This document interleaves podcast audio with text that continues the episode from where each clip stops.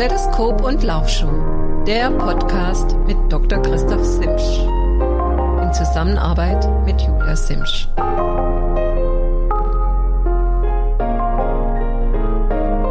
Hallo, schönen guten Abend, ihr alle zusammen. Ich bin's mal wieder zu einer neuen Folge von unserem Podcast Doc Talk, Stethoskop und Laufschuh. Heute ist Freitag, der 23.12., ein Tag vor Heiligabend. Es ist auch gleichzeitig der letzte Podcast in diesem Jahr. Ähm, wir werden eine kleine Pause machen und dann im neuen Jahr nach den Ferien dann wieder wie gewohnt im Zwei-Wochen-Rhythmus einsteigen. Ihr hört's an meiner Nase, ich bin ja noch relativ kräftig erkältet, den Grund verrate ich euch gleich. Ähm, ich hatte lange überlegt, ob ich das heute so überhaupt ähm, aufnehme, aber ja, es, es gehört eigentlich zum Thema dazu, denn ich möchte heute äh, euch von meinem Erlebnis oder von unserem Erlebnis Patagon Man ähm, berichten und ja, einfach mal chronologisch vorgehen. Der Podcast soll einfach auch denen eine Hilfe sein, die vorhaben, bei diesem unglaublich tollen Event zu starten. Und ja, wir haben viele Dinge erlebt und ähm, es gibt heute auch ein paar Hinweise, die ihr vielleicht beachten müsst, ähm, wenn ihr da starten wollt, wie gesagt, damit ihr bestimmte Fehler nicht ähm, ja, euch nicht unterlaufen, äh, so wie es einigen anderen unterlaufen ist. Ich sag nur eins, ist äh, ein großes Abenteuer da unten zu starten und ja, einfach eine tolle Sache. Ich bin immer noch ganz geflasht. Ähm, ist jetzt ziemlich genau zwei Wochen her. Heute vor zwei Wochen war ähm, die das erste Public Swim, äh, ein Tag vor der Wettkampfbesprechung und jetzt ist es auch schon wieder fast zwei Wochen her, dass der Start gewesen ist. Ähm, ich habe seitdem, ist es zwei Wochen her? nee, fast drei Wochen her sogar. Drei, drei Wochen ist her. Und seitdem, äh, also zweieinhalb Wochen ist her, ähm, kein, noch überhaupt mich überhaupt nicht bewegt, weil ich wirklich zwei Tage danach fing es mit dem Halskratzen an, was dann immer stärker wurde und dann auf dem Rückflug äh, über Santiago de Chile hat sich dann äh, Fieber dazugestellt, dann eine Bronchitis, Antibiotikum geholt in Madrid, aber da komme ich gleich später nochmal drauf. Ja, Abenteuer Patagon Man. Ähm, ich darf euch insgesamt ähm, bitten, wenn euch die Podcast-Folge gefällt oder alle Podcast-Folgen oder die ganze Serie gefällt, bitte ähm, tragt es weiter. Bin ich darauf angewiesen, dass die, Community steigt, aber ich freue mich natürlich. Ich sehe das an, ähm, an Podigy, dass tatsächlich die Abonnenten immer mehr werden. Und ja, mein Fernziel 10.000 Abonnenten ähm, ist noch in weiter Ferne, aber ja, wie beim Patagonman auch, kleine Schrittchen führen dann doch irgendwann mal zum Ziel. Äh, bitte versäumt nicht, soweit ihr es könnt, uns ein Like zu geben. Ihr könnt uns ähm, hören auf Spotify, auf ähm, Apple Podcast, auf YouTube und auf sonstigen Plattformen. Und ja, dann legen wir einfach mal los. Ähm, für die, die heute zum ersten Mal hier reinschalten, was ist der Patagon Man? Der Patagon Man ist eine, ähm, ein Rennen der Extreme Triathlon Series. Ähm, was ist das? Diese Serie beinhaltet ähm, insgesamt rund 15 Rennen ähm, um den Globus herum. Das erste Rennen war der berühmte Norseman. Ähm, ist eine Serie ähm, von Triathlons, die alle über die Ironman-Distanz gehen, manchmal ein bisschen mehr sogar, weniger auf keinen Fall. Äh, Ironman-Distanz heißt 3,8 Kilometer Schwimmen, 180 Kilometer Rad und ähm, 42,195 Marathon hinterher. Und in der Extreme-Serie, ähm, die finden an besonders interessanten und ähm, geografisch anspruchsvollen Orten ähm, statt. Die meisten der Trieser Triathlons haben die Eigenschaft, dass es nicht wie die herkömmlichen Triathlons ähm, in feste, ähm, also feste Verpflegungsstellen existieren. Die gab es jetzt beim Patagon Man zwar auch, aber ganz, ganz rar, komme ich gleich auch nochmal drauf, ähm, sondern dass eigentlich ähm, ein Starter zwingend einen Support hat und dieser Support ähm, ist dafür zuständig, die Wechselzone morgens einzurichten, ähm, beim Umziehen zu helfen, die Klamotten zu verstauen, die Wechselzone 1 wieder abzubauen, ins Auto sich zu setzen und den Athleten dann über die 180 Kilometer Rad zu unterstützen. Und aus dem, nicht aus dem Auto heraus, sondern mit dem Auto vorzufahren, zu parken und dann ähm, Getränke, Klamotten, Werkzeug zu handeln, je nachdem, wie es gebraucht wird.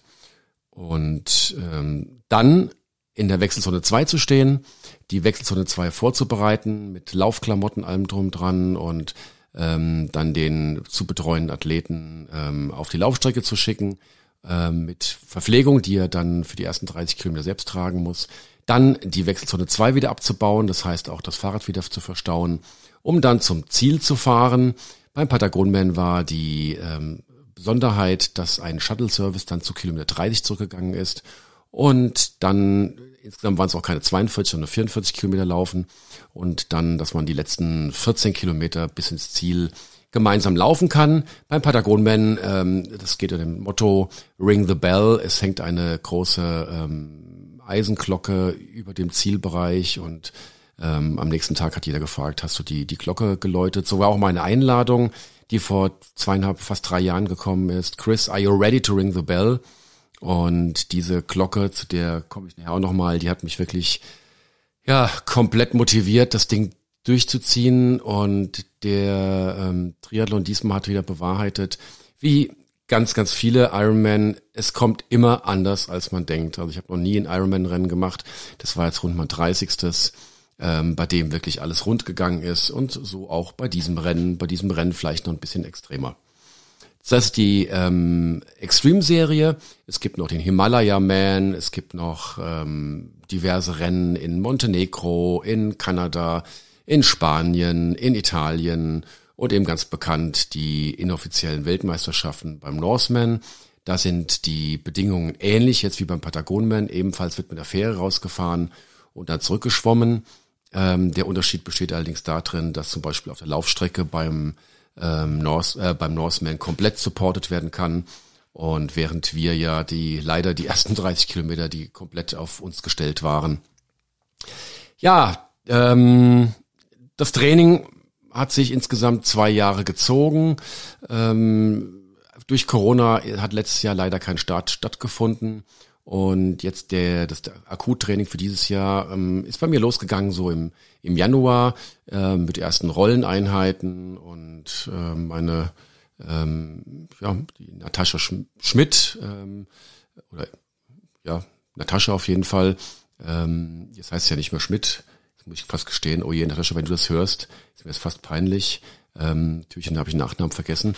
Natascha Schmidt, ehemalige Profi-Triathletin aus, oder ja, aus Frankfurt, hat meine Trainingspläne übernommen und äh, mich da ja, zum Höhepunkt der Saison Showhaus heißt er, genau. Natascha Showhaus, sorry, ist mir gerade wieder eingefallen. Simsch, ich und zwei und Namen, zwei Welten treffen aufeinander. Ähm, und das Training war super abwechslungsreich, hat mir komplett Spaß gemacht.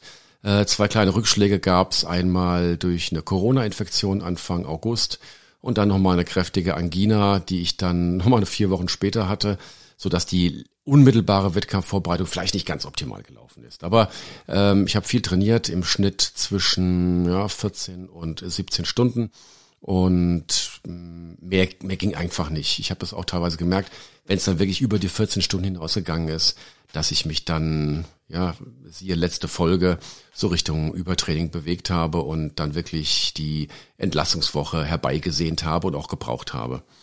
Ja, ähm, am Ende November ging es dann schlussendlich ähm, ja, Richtung Flughafen, Fahrrad gepackt, ähm, auf dem Kumpel von mir, der Michael, mein alter Busenfreund sozusagen, der hat mir geraten, ähm, das ähm, oder hat mir empfohlen, einen Tracker in die ähm, in die ähm, einmal zum Fahrrad zu tun, aber einmal ins Gepäck zu tun, einfach um zu sehen, dass ähm, wo, wo sich das Gepäck gerade befindet. Denn ähm, eins darf man nicht vergessen, die Reise ging von Frankfurt nach Madrid. In Madrid hatten wir neun Stunden Aufenthalt und dann von Madrid ähm, in 13 Stunden Flug nach Santiago de Chile. Santiago de Chile war mir suspekt, ähm, gleich weiterzufliegen, weil ich dachte, na, die Südamerikaner, ob die es so genau nehmen, lieber mal einen Tag ähm, dort äh, übernachten und ähm, was ich herausstellte, was sehr sinnvoll gewesen ist, um eventuell verlorenes Gepäck dann in Ruhe zu empfangen und dann wieder selbst einzuchecken. Und dann ging am nächsten Tag der Flug von Santiago de Chile nach Balmaceda. Balmaceda ist ein kleiner Ort, der direkt an der argentinischen Grenze liegt, ähm, circa ähm, ja 40 Kilometer von Coyhaique. Coyhaique ist ein der das Zentrum des Triathlons gewesen. Ähm, dort fand auch später die Siegerehrung statt. Ähm, die Radstrecke ging durch, aber der eigentliche ähm, Wettkampfbesprechung und ähm, ja und die Startbereich, Schwimmbereich, die ersten Sachen liefen in Puerto Eisen, äh, beziehungsweise dann am ähm, Hafen von Puerto Chacabuco, was ungefähr 15 Kilometer von Puerto Eisen entfernt liegt. Ja, und die Tracker, wie gesagt, die hatten ihre Aufgabe, ähm, ohne jetzt Werbung zu machen. Ich werde ja hier nicht gesponsert, deswegen kann ich den Namen ruhig, ruhig nennen. Es sind die Apple Tracker und ähm, die reagieren halt nur, wenn Apple Handy in der Nähe ist, so dass natürlich manchmal doch verzögert die Informationen kommt. Aber als wir jetzt in Frankfurt im Flughafen im Flugzeug saßen, waren wir ganz happy. Ich habe dann gesehen, okay, unsere beiden, äh, insgesamt hatten wir drei Koffer, a 23 Kilo plus das Fahrrad dabei, also mit rund 90 Kilo Gepäck sind wir, plus Handgepäck, eigentlich 100 Kilo Gepäck sind wir dann Richtung ähm, ans andere Ende der Welt äh, gedüst. Und ja, ähm, habe dann mit Freuden gesehen, dass die unsere Gepäckstücke sich in unmittelbarer Entfernung, sprich 10 Meter von unserem Sitzplatz entfand, äh, entfer äh, befanden, so dass ich davon ausgegangen bin, dass die Flugzeuge, äh, die Flugzeuge, die Gepäckstücke ins Flugzeug eingeladen wurden.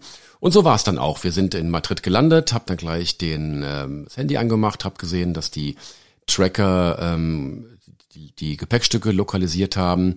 Ähm, eine kleine Eigenart, komme ich später noch drauf. Wir sind Terminal 1 gelandet und mussten nachts dann Terminal 4S wieder abfliegen. Und die Gepäckstücke, also mein Koffer ist gleich Richtung Terminal 4S gewandert, während mein Fahrrad Richtung Terminal 3 gewandert ist, was mir erstmal schon mal suspekt vorkam. Wir haben dann diese äh, acht, neun Stunden Pause genutzt, um einfach äh, in einem ähm, Hotel ein paar Stunden zu verbringen, uns zu duschen, ein bisschen zu schlummern, was zu essen und dann frisch gestärkt den 13-Stunden-Flug anzutreten. Beim Einsteigen habe ich bereits bemerkt, dass ähm, mein Radkoffer seit acht, neun Stunden unverändert, äh, die Position unverändert immer noch am äh, Terminal 3 stand. Und beim Einsteigen hatte ich dann die entsprechende ähm, Dame, die unsere Boardingkarten kontrolliert hat, äh, darauf informiert. Sie hat gemeint, no Problema, äh, null Problema, das, äh, das Sperrgepäck, das ähm, wird schon einfach später eingeladen. Äh, mir kam es da schon suspekt vor, weil einfach Terminal 3 rund drei Kilometer auch entfernt war von unserem Einsteigeort und das waren immerhin zehn Minuten, vor wir abgeflogen sind.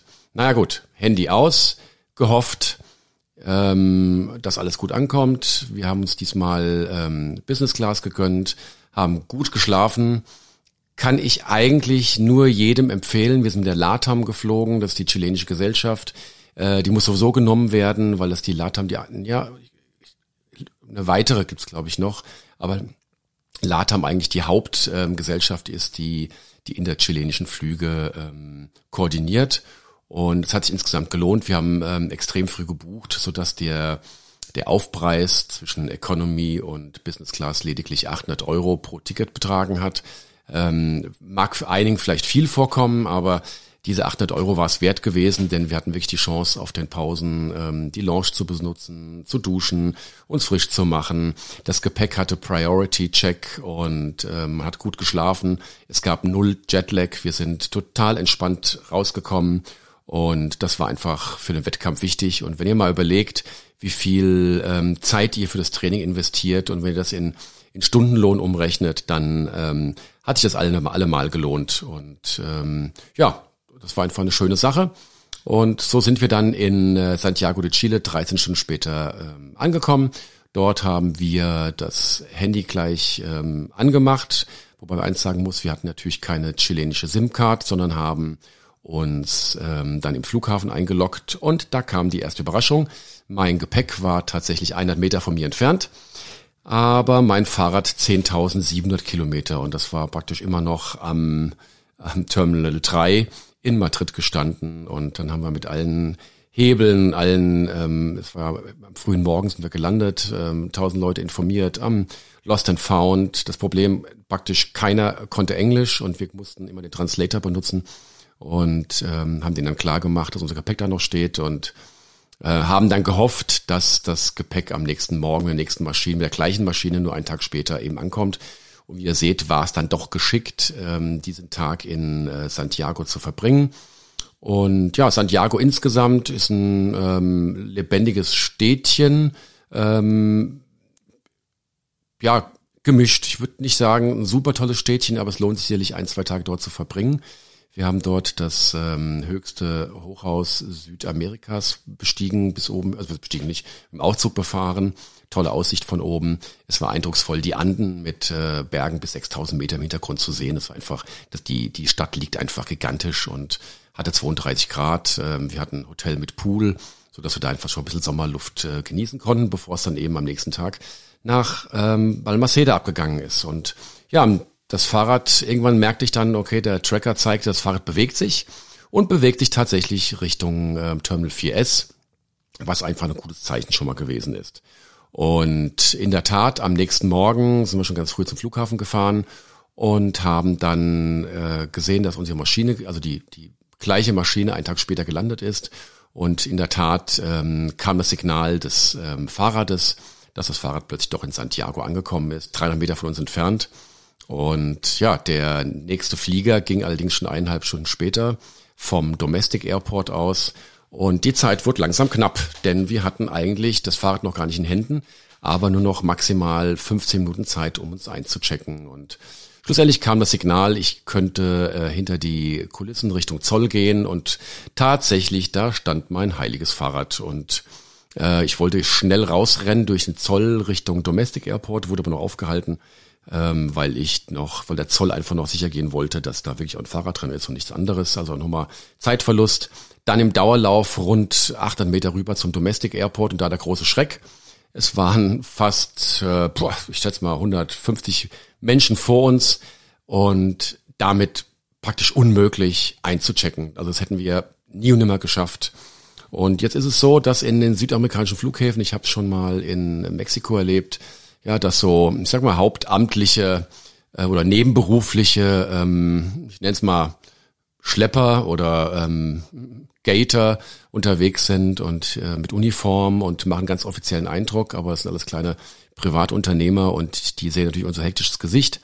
Dieser freundliche, war wirklich freundlich gewesen, kam direkt zu uns und hat, ah, Balmaceda wollt ihr und oh je, oh je, dass ähm, der einzige Flieger heute ist ausgebucht, ihr müsst den bekommen, es ist nahezu unmöglich, aber ihr werdet schaffen, follow me.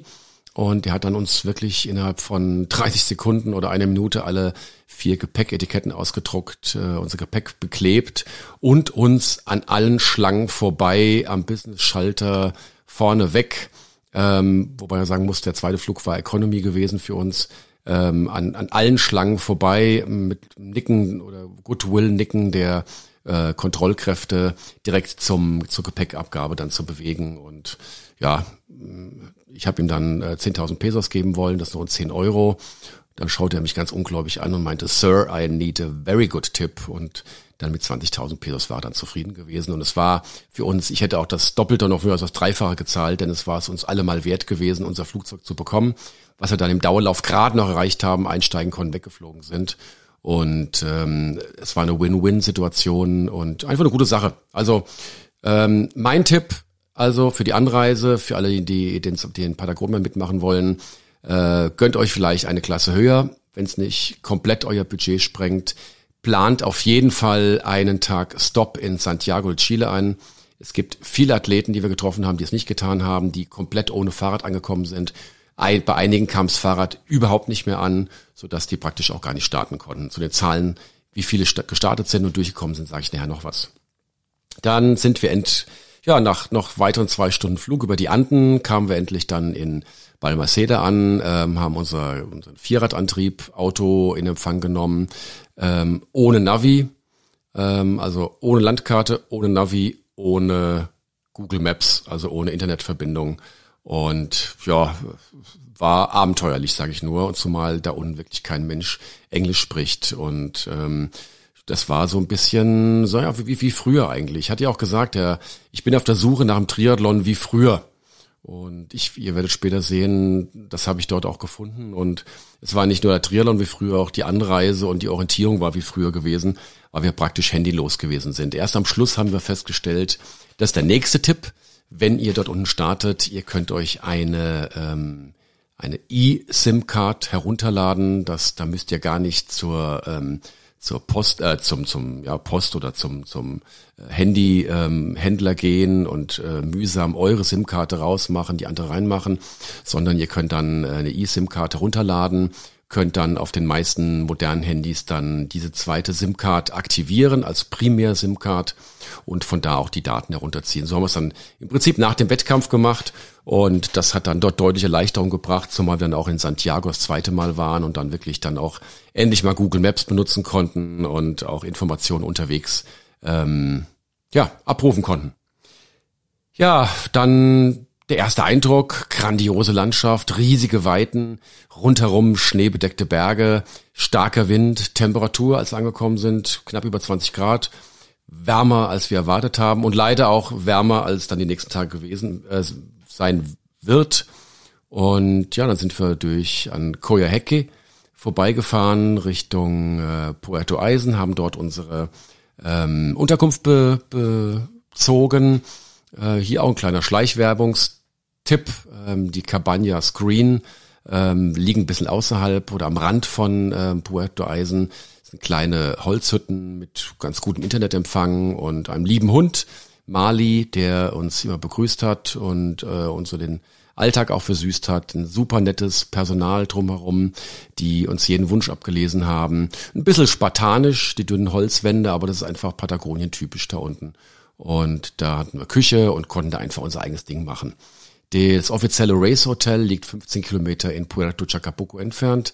Ähm, schönes Hotel eigentlich, aber halt ein Hotel, ja. Da müsst ihr euch drauf gefasst sein, wenn ihr da runtergeht. Habt das zwar vor Ort, aber ihr habt natürlich den ganzen Tag die Triathleten um euch herum, das Treiben. Ähm, ist, Puerto Chacabuco ist kein schöner Ort. Ähm, das Hotel liegt auch in keiner tollen Gegend. Äh, in dem Ort gibt's auch gar nichts zu sehen, nichts zu machen, nichts zu essen groß. Ähm, so dass ich euch wirklich empfehlen würde, in Puerto Eisen zu übernachten und dann, wie gesagt, die Cabana Screen ähm, sind die Unterkünfte, von, wir haben mit vielen gesprochen, wo ich sagen muss, waren wahrscheinlich die besten gewesen und preislich definitiv erschwinglich.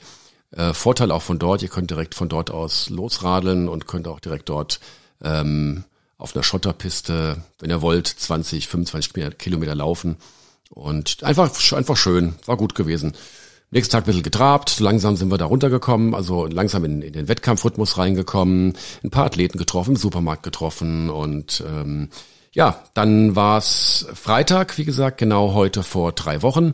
Da war der erste offizielle ähm, Zusammentreffen, ähm, ein Ort, der ähm, oder ein Strandbereich, an dem nicht der spätere Schwimmstart stattfand, sondern das war außerhalb im Naturschutzgebiet. Ähm, acht Kilometer Schotterpiste bis dorthin, brutalste Schotterpiste mit riesigen Schlaglöchern, war erstmal ungewohnt.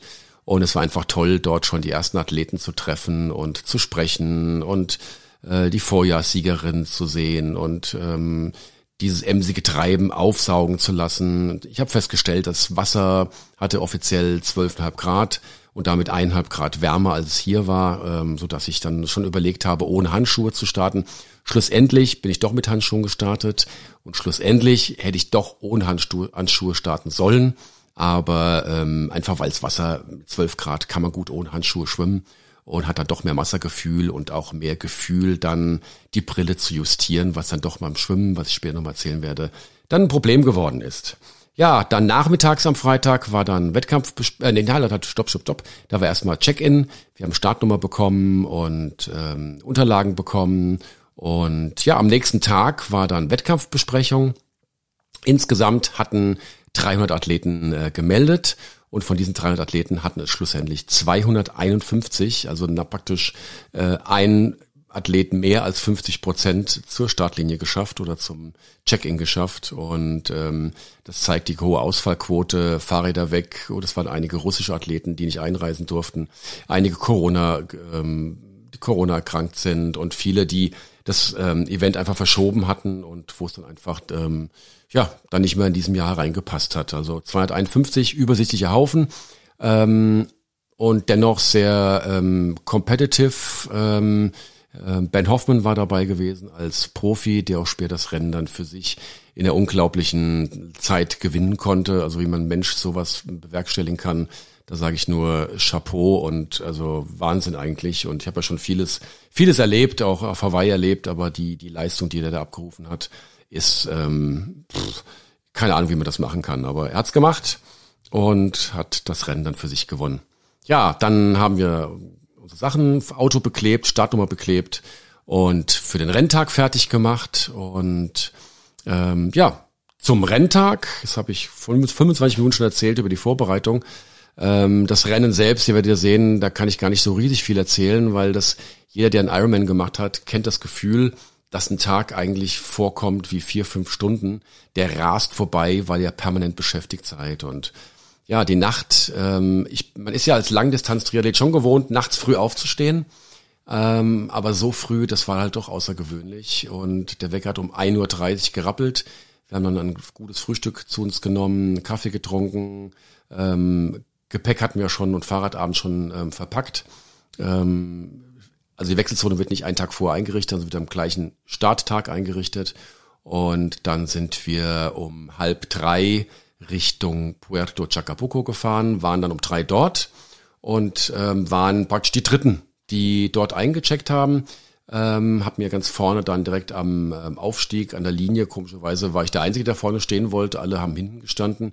Ähm, ähm, aber das war der beste Platz eigentlich, äh, so dass ich nur äh, mit Radschuhen drei Meter gehen musste und dann aufsteigen konnte, so dass ich mir auch keine Radschuhe mit irgendwelchen Gummis dann am Schuh festgemacht habe, sondern entschlossen habe, aufgrund der auch klimatischen und Windverhältnisse dann dort die Schuhe anzuziehen und ähm, einfach zehn Sekunden ähm, Zeitgewinn zu verzichten, dafür lieber einen guten Sitz im Schuh zu haben. Ja, da Wechselzone eingerichtet. Ähm, da haben wir schon gemerkt, dass der Wind relativ stark war. Es hat einen Großteil der, ähm, der Absperrgitter umgeschmissen, die Fahnen haben geweht. Später sollten wir erfahren, dass der Wind 55 Knoten betragen hat. Also es hat richtig geblasen. Das Gute war gewesen zum Zeitpunkt des oder auch eigentlich ja eigentlich war es nicht so gut. Ähm, ähm, weil das Wetter sich einfach geändert hat. Das müsst ihr euch sowieso ähm, darauf einstellen. In Patagonien ändert sich das Wetter alle Viertelstunde und jede Wettervorhersage könnt ihr eigentlich vergessen.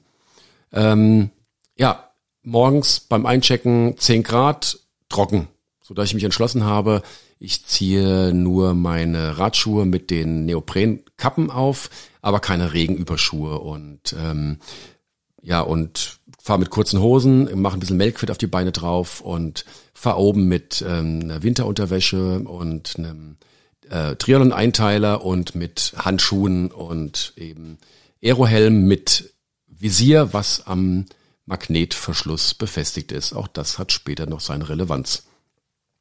Dann ging's raus. Boarding war kurz vor vier. Das war ja der Augenblick, vor dem ich so ein bisschen Bammel gehabt habe. Verabschieden von meinem Support Ute äh, nach dem Motto, oh, jetzt geht's auf Schafott, Schafott raus auf, aufs Schiff. Ähm, jeder wurde einzeln ähm, nochmal kontrolliert, auf einer Liste abgehakt. Ähm, Im Hintergrund hat man die Marine-Kampftaucher gesehen, die, ja, war schon ein bisschen erschreckend, wo ich dachte, oh Gott, hoffentlich kommen die nicht zum Einsatz und müssen irgendwelche Athleten aus den Tiefen des Ozeans hervorfischen. Und zu sehen war eigentlich nur das Marineschiff draußen hell erleuchtet, was den ersten Wendepunkt ursprünglich darstellen sollte. Ansonsten war es draußen schwarz. Ja, und dann ging's raus mit der Fähre, nachdem alle eingebordet hatten, ging's raus mit der Fähre, Klappe zu. Und man war eingeschlossen. Und da kam so ein bisschen, ja, ein bisschen Angst eigentlich auf, weil man wusste, okay, jetzt gibt's eigentlich nur einen Weg zurück. Und der Weg zurück heißt durchs ähm, sturmgepeitschte offene Meer Richtung Wechselzone. Und das war auch der Augenblick, wo ja, wo es auch extrem kalt war. Also es fing leider an zu regnen habe mich dann gedacht, oh Gott, das hätte doch ähm, anders deine Wechselzone einrichten sollen. Du warst ja doch auf äh, trocken eingestellt. Der Wetterbericht hatte auch trockenes Wetter vorhergesagt für den Vormittag, aber es fing richtig an, deutlich zu regnen. Ähm, und dann ging's raus und ja, und nach einer Stunde Fahrt gefroren wie ein Schneider, ähm, bisschen auf und ab getrabt in, auf der Fähre, um den Kreislauf zu aktivieren, um ein bisschen Wärme zu produzieren. Ähm, und dann irgendwann haben wir gemerkt, es geht gar nicht. Wir, wir kühlen immer mehr aus und haben uns dann Richtung Maschinenraum gestellt und haben es versucht, da so ein bisschen zu wärmen. Dann kam auch schon der Veranstalter mit dem Megafon und der, hm, ja, so schlechte Nachricht war es eigentlich nicht. So richtig traurig war eigentlich keiner. Ähm, es gab eine Schwimmstrecke Plan A, die ging von ganz draußen aus dem Meer ähm, zur Wechselzone zurück. Äh, Schwimm, äh, Plan B war, dass ein großes L ähm, um das Marineboot geschwommen werden sollte, aber allerdings in der Bucht. Und dann hatten wir leider Plan C. Plan C war, dass die besser als Plan D. Plan D war Schwimmstrecke, äh, Schwimmen mit gestrichen. Die Marine wollte eigentlich das Schwimmen schon streichen. Und ähm, ja, Plan C sah so aus, dass die Schwimmstrecke auf 2000 Meter gekürzt wurde. Das heißt, das Marineschiff schaltete dann sein Licht komplett aus. Und unsere Aufgabe war es dann gewesen, vom Schiff aus direkt zu den blinkenden, also die Polizei hat praktisch die, die ähm, Sirene oben, die, die, die Alarmleuchten zum Blinken gebracht und das war praktisch das einzige Ziel, das einzige, was wir sehen konnten. Da hieß es, okay, auf die blinkenden Lichter zu schwimmen. Ja, und dann war es soweit, ähm, rund um, jetzt muss ich überlegen, 5.30 Uhr, also nach eineinhalb Stunden nach Ablegen, halb tot gefroren, ähm, ging die Fähre runter, die hat sich erstmal so gedreht, dass die Nase Richtung Schwimmstart gegangen ist und äh, Schwimmziel gegangen ist. Und äh, in der Wettkampfbesprechung wurde gesagt, dass ähm, Kajaks eine imaginäre Startlinie gebildet haben und dass man halt reinspringen soll, gar nicht überlegen soll, sondern vorne hintreten soll, einfach reinspringen soll und dann zur Startlinie zu schwimmen. Und der Startschuss in Form des ähm, der Schiffssirene würde erfolgen, sobald der letzte vom Schiff gesprungen ist. Also es wird nicht gewartet, bis der letzte auch zur Startlinie geschwommen ist, so dass man die Wahl hatte, ähm, noch ein bisschen länger auf dem Schiff zu bleiben, dann aber ähm, mit etwas Rückstand auf die Schwimmstrecke zu gehen oder etwas eher ins Wasser zu springen und dafür halt länger im Wasser treiben zu müssen. Ich habe mich dann für letzte Variante entschieden, bin dann relativ im ersten Drittel reingegangen, habe mich auch gut vorne positionieren können und habe dann so mit einem Auge nach hinten geschaut. Übrigens war der Sprung relativ gut. Ich war überrascht, dass mir doch relativ warm vorkam. Vielleicht war das einmal der Sache geschuldet, dass natürlich auf dem Schiff extrem kalt gewesen ist oder auf der Tatsache geschuldet, dass ich einfach das, äh, die Vorbereitung hier im kalten, 11 Grad kalten See, ähm, ja, oft gemacht habe und also es, kam mir überhaupt nicht kalt vor, im Gegenteil, es war, es war super angenehm und selbst die Wellen kamen mir jetzt nicht so brutal vor. Also ich gesagt habe, naja, hätte doch die 3,8 eigentlich schwimmen können in meinen Augen, aber nur sind einige Leute, die halt vielleicht nicht ganz so super stark im Schwimmen sind und dann war es dann doch wohl sicherer gewesen und immerhin Variation C besser als Variante D. Variante D, dass ähm, das Schwimmen komplett gestrichen ist. Und dann schaute ich nach hinten und sah so, wie die letzten langsam reingesprungen sind und danach macht es schon lauten Tut und der Start zum Patagonien erfolgte. Ich habe relativ schnell gut Wasser fassen können, trotz der Handschuhe, da fehlt ja jegliches Wassergefühl. Leider ist mir dann am Anfang relativ durch den Sprung die Brille verrutscht, sodass dann ich drei, vier Mal kurz anhalten musste, um die äh, Wasser rauszulassen, um die Brille neu zu justieren. Und da hatte ich halt diese komischen Handschuhe an, hatte kaum Gefühl, ähm, wo die Schwimmbänder, also die, die, die Gogglesbänder hinten am Kopf verlaufen, so dass es wirklich schwierig war, das zu positionieren. Und ich dann schon fast so ein bisschen ach, Panik hatte, was machst du jetzt? Du kannst ja nicht mit Wasser in der Brille schwimmen. Und hatte ich überlegt, ob ich die, die Handschuhe einfach ausziehe, ins, ins Meer schmeiße und dann um die Brille richtig anzu, anzulegen, aber dann habe ich sie nochmal, ich habe dann überlegt, okay, wenn ich runtergesprungen bin, können die Bänder eigentlich nur nach oben gerutscht sein, also versuch's einfach mal nach unten zu ziehen, so war es dann auch. Und dann habe ich einfach mit beiden Händen in der Kappe hin runtergegriffen und dann haben dann die, ähm, die Schwimmbrille doch irgendwann gepasst. Und ich konnte dann mein Schwimmen fortsetzen, hat mich wahrscheinlich auch eine Minute gekostet. Schlussendlich bin ich nach ähm, knapp 24 Minuten aus dem Wasser rausgekommen, also war für zwei Kilometer doch ein gutes Schwimmen gewesen. Lief einfach gut. Wellen hatten wir im Rücken, sodass die Wellen ein bisschen vorgetrieben haben. Also ich schwimme keine zwölf auf, auf einen Kilometer. Ich denke dir, das Wasser hat uns ein bisschen Vorschub geleistet. Ja, dann raus. Ja, das Rauskommen war auch schon so ein Ding. Äh, war kein Ausstieg, sondern es war einfach eine, ähm, eine Wand, ähm, wo die Schiffe anlegen. Und dieser Wand war ein, ähm, ein Kletternetz ähm, befestigt, so wie ihr es von der Schule kennt.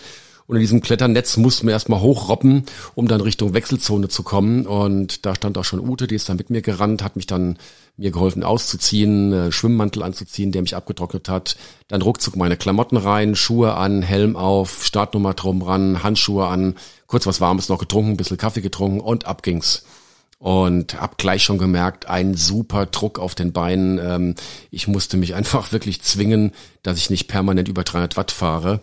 Und habe mich auf den Aerolenker gelegt und dachte, oi, was ist jetzt los? Und ähm, der Aerolenker hat gleich geschwommen, hat sich angefühlt wie ein Platten im, im Vorderrad. War, denke ich, kann nicht wahr sein. Du kannst doch gar nicht einen Platten haben jetzt nach nach nach zwei Kilometern, bis ich festgestellt habe, ich hatte keinen Platten im Vorderrad, sondern mein gesamter Vorbau äh, samt Aeroaufsatz hat sich wohl durch den Flug, obwohl ich im Vorfeld paar Mal trainingsmäßig gefahren bin, äh, komplett gelöst. Also ihr müsst euch vorstellen, mit dem Ding fahre ich jetzt zwei Jahre, da hat schon nie was gelöst. Und prompt ähm, zum Radstart hat sich das Ding gelöst. Ähm, es ging ja jetzt mal zehn Kilometer Richtung Puerto Eisenrhein, dann um die Umführung rum. Und dann kam die erste acht Kilometer Schotterstrecke durch eine Baustelle und da bin ich dann einhändig gefahren. Eine Hand rechts am Oberlenker, die andere Hand links den Aerolenker gehalten. Wenn ich den Aerolenker nicht gehalten hätte, wäre der mir samt Schrauben praktisch runtergeflogen. Und dann habe ich gesagt, oh, jetzt reicht's. Ich musste aushaken, habe ausgehakt, mein Werkzeug rausgeholt und habe dann den Vorbau fixiert. Hat zwei, drei Minuten gedauert, ging eigentlich. Und ähm, ja, war dann erstmal ein bisschen unsicher, hält der auch, hat gehalten und dann konnte ich mein, mein Radfahren fortsetzen. Ich bin als 33. aus dem Wasser rausgekommen, ähm, konnte dann relativ gut vorfahren. Ich denke, dass ich so ein Top 20 rumgefahren bin. Dann kam auch Rute schon angefahren. Ich habe hier nur so einen Daumen nach oben, alles super äh, Zeichen gegeben und ähm, habe eigentlich meine komplette Verpflegung dabei gehabt, hatte von der Caroline Rauscher die Pampe dabei, mit der ich super Erfahrung ähm, gemacht habe und habe dann, ähm, wie besprochen, die entsprechenden Mengen zu mir genommen und mich einfach richtig gut gefühlt. Bei Regen und ungefähr acht Grad. Ähm, Füße wurden richtig kalt habe dann Ute die Zeichen gegeben, ähm, dass wenn es weiter regnet, ich auf jeden Fall nochmal anhalten werde, Socken wechseln werde und meine Regenüberschuhe anziehen werde. Und da ging es auch schon nach 80 Kilometern, also die ersten 80 bin ich gefahren im ja, 36, 37er Schnitt, lief also richtig gut. Ähm, obwohl richtig starker Wind gewesen ist. Ähm, und dann nach paar Kilometer ja 70 ging es dann den ersten Knüppel nach oben, äh, zum Großteil über Kopfsteinpflaster. Ähm, rund 500 Höhenmeter, ich schätze mal 14, 15 Prozent, habe mich dann geärgert, dass ich dann doch noch ähm, nicht mich entschieden hatte, so ein Rettungsritzel mir reinzubauen. Ich bin dann, glaube ich, mit dem 30er gefahren und das hätte noch zwei oder ein 28, nee, 28 hatte ich drauf. Und ich denke mal, zwei Ritzel oder vier Ritzel mehr hätten dahin nicht geschadet. Und da wäre ich wahrscheinlich noch ein bisschen locker hochgekommen. Der Wind hat so stark geblasen, dass es mir mein ähm, komplettes Visier was an Magnet festgemacht ist, einfach weggeblasen hat. Das liegt jetzt irgendwo in der Prärie da oben und wird vielleicht von ein paar Alpakas demnächst getragen. Ähm, habe dann Ute Signal gegeben, dass ich dann doch meine Brille, die ich dann fürs Laufen haben wollte, schon aufziehe. Ähm, habe dann nochmal die Verflasche, die ich vor unten abgegeben hatte, damit ich den Berg nicht hochschleppen muss, oben neue Verpflegungsflasche aufgenommen und dann ging's äh, die erste steile Abfahrt nach unten, die dann unterbrochen wurde von zwei gröbsten Schotterstrecken, ähm, einige haben es getragen, ähm, standen schon einige da, die da ge geflickt haben. Ich bin äh, ein großer Freund von Tubeless mit Dichtmilch, bin gut durchgekommen, langsam durchgefahren, äh, um nichts zu riskieren und ähm, bin weitergefahren. Und dann ging es der nächste Anstieg hoch nach äh, Koihecke und dort war dann auch die Hälfte der Strecke. Ähm, ab diesem Zeitpunkt bis Kilometer 110 war dann jeglicher ähm, Support auch verboten. Ähm, dort war Zeitnahme gut gefühlt, Aerolenker gelegen und ja, dann nahm das Schicksal seinen Lauf. Ich habe ähm, irgendwann nach vorne geguckt und sehe nur, dass, also die Straßen sind in Patagonien unten recht schlecht, dass der Asphalt abgebrochen war und einfach eine riesen Krater vor mir sich aufgetan, ein riesen Spalt sich aufgetan hat und ich eigentlich zwei Meter vor diesem Spalt sich befunden habe, Vollbremsung. Ähm, es war so schnell und so plötzlich, dass ich gar keine Zeit mehr hatte, mich aus den Klickpedalen ordnungsgemäß rauszudrehen. Ich habe einfach dran gezerrt. Äh, glücklicherweise haben die sich gelöst und ähm, bin dann nicht zu Fall gekommen, konnte mein Rad gerade noch ähm, einfach auffangen, äh, konnte wieder einhaken, weiterfahren und ab dem Zeitpunkt habe ich gemerkt, irgendwas passt nicht so richtig. Ähm, Leistung war plötzlich irgendwie weg gewesen. Ähm, und obwohl ich gar keinen Hungerast hatte, ich hatte genug Verpflegung dabei. Also es war, ich kenne ja, wie ein Hungerast sich anfühlt und dass man da einfach wie bald wieder rauskommt und äh, dass die Beine müde sind, das kenne ich alles, aber das war irgendwie anders. Das war einfach, Leistung war weg gewesen. Und ähm, es ging dann noch 20, 30 Kilometer weiter bis Kilometer 120. Und dann merkte ich plötzlich den wahren Grund, warum es so gewesen ist. Denn ich hatte massivste Herzrhythmusstörungen und ja, als Arzt würde ich sagen, das war wohl Vorflimmern. Vorflimmern ist eine Geschichte, die ähm, nicht zu verwechseln ist mit Kammerflimmern, weil Kammerflimmern ist praktisch Herzstillstand. Vorflimmern äh, bedeutet einfach, das Herz schlägt unregelmäßig und ähm, durch die fehlende Koordination ist es auch so, dass dem Herzen ungefähr, naja, 30, 40 Prozent Leistung weggeht und so war es dann auch. Ähm, es ging gar nichts mehr. Also vorher schön 260 Watt gestrampelt und plötzlich noch 100. Und selbst die 100 waren schon, haben sich ungesund angefühlt. Und jetzt könnt ihr euch vorstellen, ihr fahrt dann ähm, von Kilometer 110 bis Kilometer 160, nee, 170, 165, eigentlich nur bergauf bis über 1000 Meter hoch, ähm, bei wirklich gegen Sturm, ähm, Windstärke, puh, ähm, wie gesagt, so stark, dass einem das Visier wegbläst. Ähm, und da ist natürlich 100 Watt fast nicht zu fahren, so dass ich gefahren bin, ausgehakt, gefahren, ausgehakt und mich einfach da hochgequält habe. Ich habe dann Ute gesagt, okay, hey, äh, irgendwas passt nicht so bei mir gesundheitlich.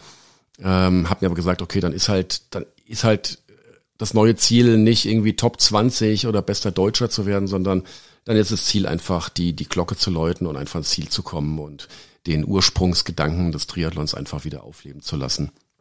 Ähm, ja, in den Bergen war es dann relativ kalt. Äh, es war zum Glück sonnig mittlerweile, ähm, aber fünf Grad Gegenwind und wirklich eiskalte Luft. Äh, und man hat nebendran gesehen, nebendran Bergen hingen die Wolken drin, da hat es auch geschneit und das ja, war schon recht frisch gewesen.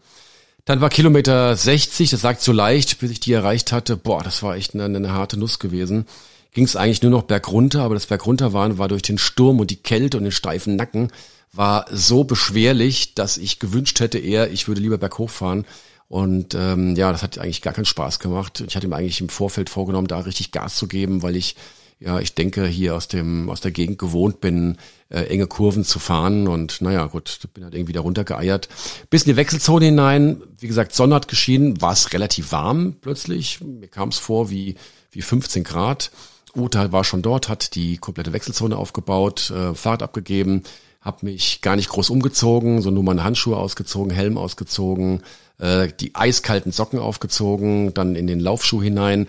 Hatte das Gefühl, mein, mein Kleinzeh ist irgendwie abgeknickt. Also ich habe fünf Anläufe gebraucht, um in den Schuh reinzukommen bis ich festgestellt hatte, nee, das ist nicht der Klein-C, der abgeknickt ist, sondern einfach nur die Gefühllosigkeit signalisiert dir irgendwie eine C-Stellung, die eigentlich gar nicht da ist. Ein C steht richtig, aber fühlt sich ganz anders an. Also bin dann mit tauben Füßen dann losgetrabt. Die Besonderheit beim Patagonman ist, dass man seine Verpflegung äh, selbst tragen muss. Lediglich bei Kilometer 10 und Kilometer 20 gibt es die Möglichkeit, ein bisschen ähm, Isogetränk und Kohle aufzufüllen. Dort sind auch dann die entsprechenden äh, Sun- Wagen, die ich dann später kontaktieren musste, auch aufgestellt. Und bei Kilometer 30, wie gesagt, kommt der eigene Support, der dann das, ähm, den Athleten dann begleitet bis ins Ziel. Ja, und dann bin ich losgetrabt und habe gemerkt, boah, es geht gar nichts. Also es war kein Laufen, das war keine schwere Beine, wie es beim Ironman üblich ist. In der Ebene konnte ich traben, aber sobald es ein bisschen hochging, hat mir die, die Leistung komplett gefehlt und das Herz hat einfach ja unregelmäßig geschlagen. Es war Frequenz zwischen 45 und 170, hat hin und her gependelt. Schlussendlich ist ein lieber Triathlon-Kumpane, den wir von den Cabania Greens auch kannten, aufgelaufen, ebenfalls Arzt, ähm, der Jeff und fragte, was los sei und habe erzählt, du, mir geht's nicht gut, so und so. Und dann hat Jeff gesagt, alles klar, dann machen wir jetzt zusammen das Ding durch. Und auf meine äh, Intervention hin, er möge doch bitte sein Rennen alleine weitermachen sagt er, nee, ich lasse dich jetzt hier definitiv nicht alleine. Und ähm, ja, das ist ähm, der Spirit des Patagonman. Da ist kein Gegeneinander. Auch wenn man davor Leute überholt hat, hat man gefragt, hey, wie sieht's aus? Brauchst du was? Geht's dir gut? Also es war kein ähm, Überholen, hey, hey, dich hab ich und so und äh, leicht hämisches Grinsen, sondern es war einfach, man hat einfach einen Mitkämpfer ähm, einfach überholt und hat ja hat den nicht irgendwie stehen lassen, sondern hat ähm, ihm für den Rest des Tages alles Gute gewünscht. Ja, Jeff hat mich dann begleitet bis Kilometer ähm, 10. Ähm, man muss dazu sagen, das Streckenprofil war so, erstmal das Streckenprofil beim Rad, dass der Rad hatte zweieinhalbtausend Höhenmeter, exakt 2440, äh, 2540 exakt.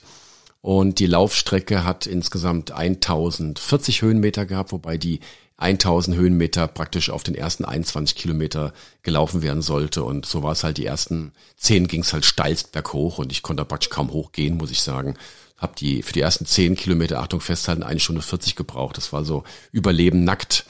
Ähm, Jeff hat dafür gesorgt, dass ich dann in, in den äh, Ambulanzwagen reinkam. Dort hat man ähm, Blutzucker gemessen. Blutzucker war bei 97, also kein energetisch Defizit. Äh, Sauerstoffsättigung 97, Blutdruck war gut gewesen. Puls hat immer noch ein bisschen geschwankt, aber die Leute haben gesagt, okay, ich bin Kreislauf stabil. Und wenn ich wollte, dürfte ich fortsetzen. Und aber der Arzt er ist mit, dem Motorrad unterwegs und er würde ein Auge auf mich werfen. Und ja, der Jeff war mittlerweile schon weiter. Ich habe mich dann überlegt, Gott, eine Stunde 40 für 10 Kilometer, jetzt hast du noch 34 vor dir. Hab dann ein bisschen hochgerechnet und dachte, um Gott, das wird echt ein richtig langer Tag. Und aber hab dann trotzdem mal kalkuliert, dass ich auf jeden Fall es vor Zielschluss schaffen kann und habe mich dran erinnert, wie viele Leute mich unterstützt haben, welche Entbehrung das hat. Ähm, Ute musste ihre Musikschule, ähm, die die Schüler verlegen und ähm, was finanzieller Aufwand und Trainingsaufwand. Da dachte ich, nee, nee, nee, nee. Du musst diese Glocke irgendwie läuten. Und ja, aus früheren Trilons wusste ich, der Wille bringt dann irgendwo weiter und Schlussendlich konnte ich auch teilweise wieder traben und ähm, konnte auch die Geschwindigkeit ein bisschen erhöhen und habe mich dann, ähm, für mich war einfach das Ziel Kilometer 30, weil da wusste ich, okay, da steht halt mein Support. Und ähm, irgendwann ging es ganz, ganz lange, lange, lange, lange runter und tatsächlich dann bei Kilometer 30 stand dann Ute mit äh, Cola und Gummibärchen und einem Sandwich, weil ich alles gleich verschluckt habe, Cola getrunken, Wasser getrunken.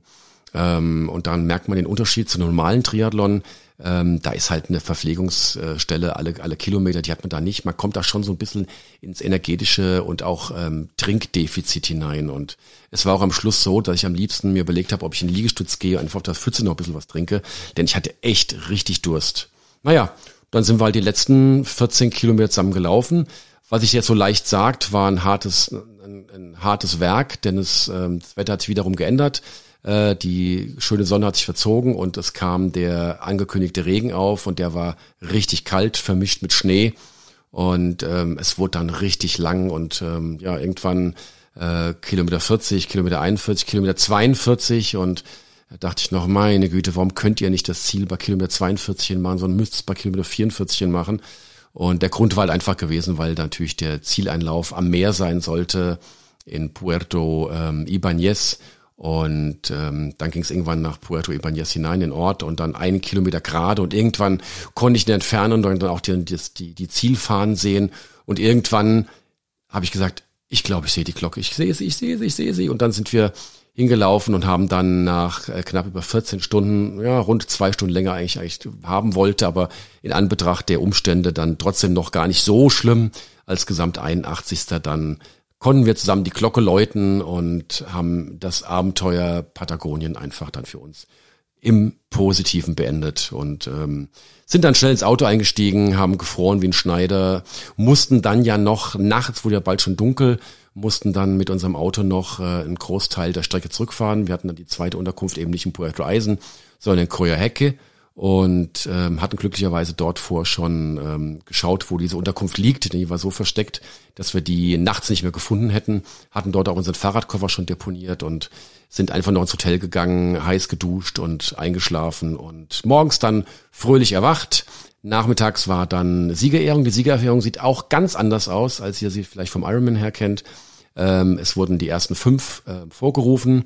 Ben Hoffman hat sage und schreibe die 44 Kilometer ist gelaufen in 3,29 und hat tatsächlich unter knapp unter neun Stunden gefinisht. Ähm, wie gesagt, unbegreiflich für mich, wie man sowas machen kann. Einfach Leistung vom anderen Stern, sage ich mal. Gerade die 3,29 auf die 44 Kilometer Laufstrecke sind ähm, phänomenal, muss man sagen.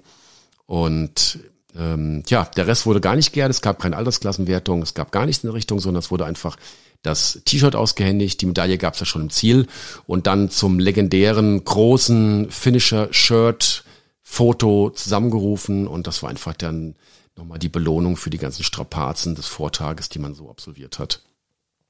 Ja, das war Abenteuer Patagonien. Ich könnte euch noch erzählen, dass wir dann äh, ein paar Tage später noch einen tollen ähm, Exkursion gemacht haben zu einem zu einer Farm äh, dort geritten sind, äh, Kondore gesehen haben, Nandus gesehen haben. Wer es nicht weiß, was ist, schaut gleich mal nach. Ähm, es gibt Emus, Strauße und Nandus. Ähm, Nandus gesehen haben, insgesamt vier Stück. Wir haben ähm, Alpakas gesehen und ähm, zum ersten Mal im Leben auf dem Pferd geritten. Und wer Einzelheiten dort äh, wissen möchte, ich werde euch dann die entsprechenden Adressen unten auf den Show Notes ähm, präsentieren.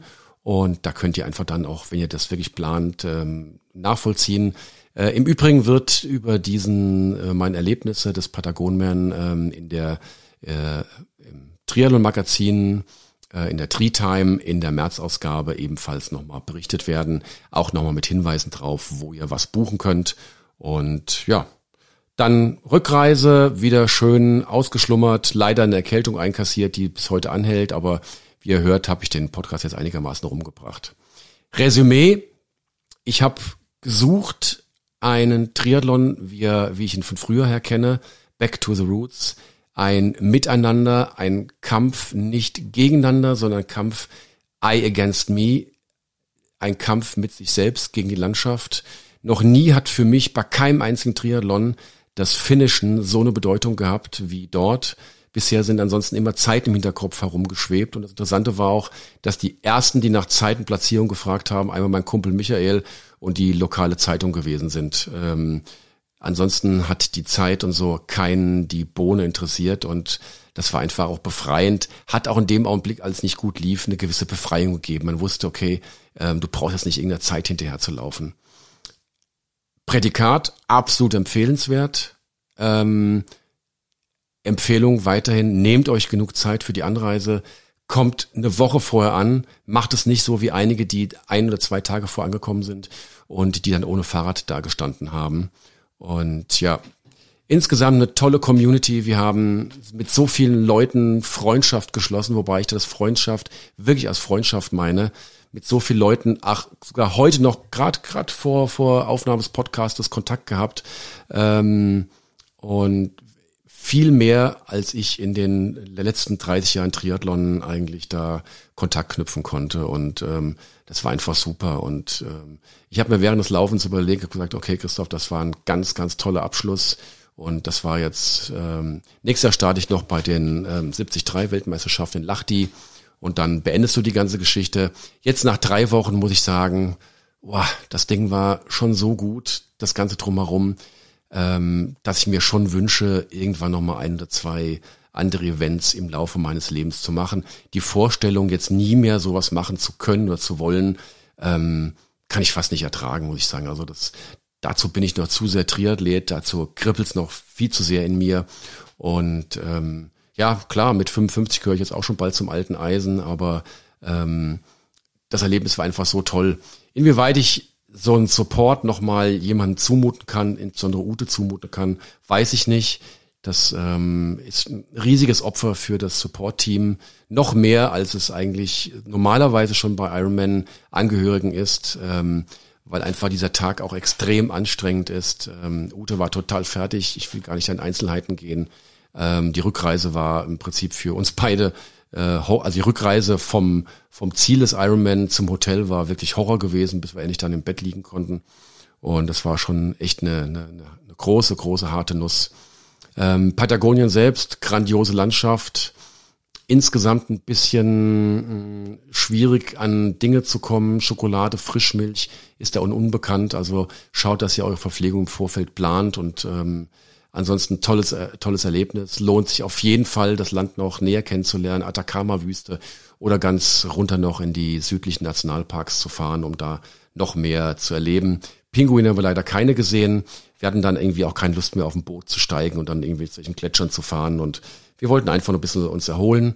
Was bleibt noch übrig? Äh, Patagonien, das Land der, der lieben Hunde.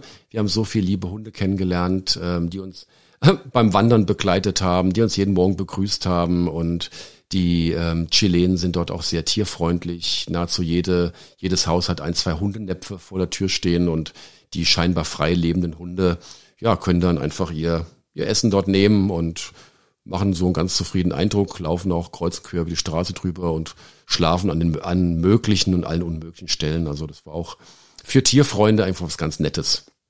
Ja, ich hoffe, es hat euch gefallen. Es war jetzt ähm, länger, viel, viel länger als die normalen Podcasts.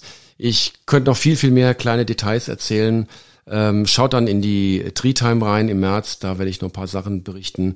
Und ansonsten, ja, hoffe ich, ich konnte ein bisschen euch mit auf die Reise nehmen, also im wahrsten Sinne des Wortes auch geistig auf die Reise nehmen und dass ihr so ein bisschen das Feeling hattet, wie sich's angefühlt hat, dort starten zu dürfen. Und ich hoffe, es hat euch gefallen. Ansonsten jetzt, wie gesagt, Winter, Weihnachtspause. Wir sehen uns in rund drei Wochen wieder oder sprechen uns in drei Wochen wieder. Erholt euch, habt schöne Weihnachten, ein gesundes, erfolgreiches und ja, gesundes Jahr 2023. Und bis dahin verbleibe ich als euer Christoph.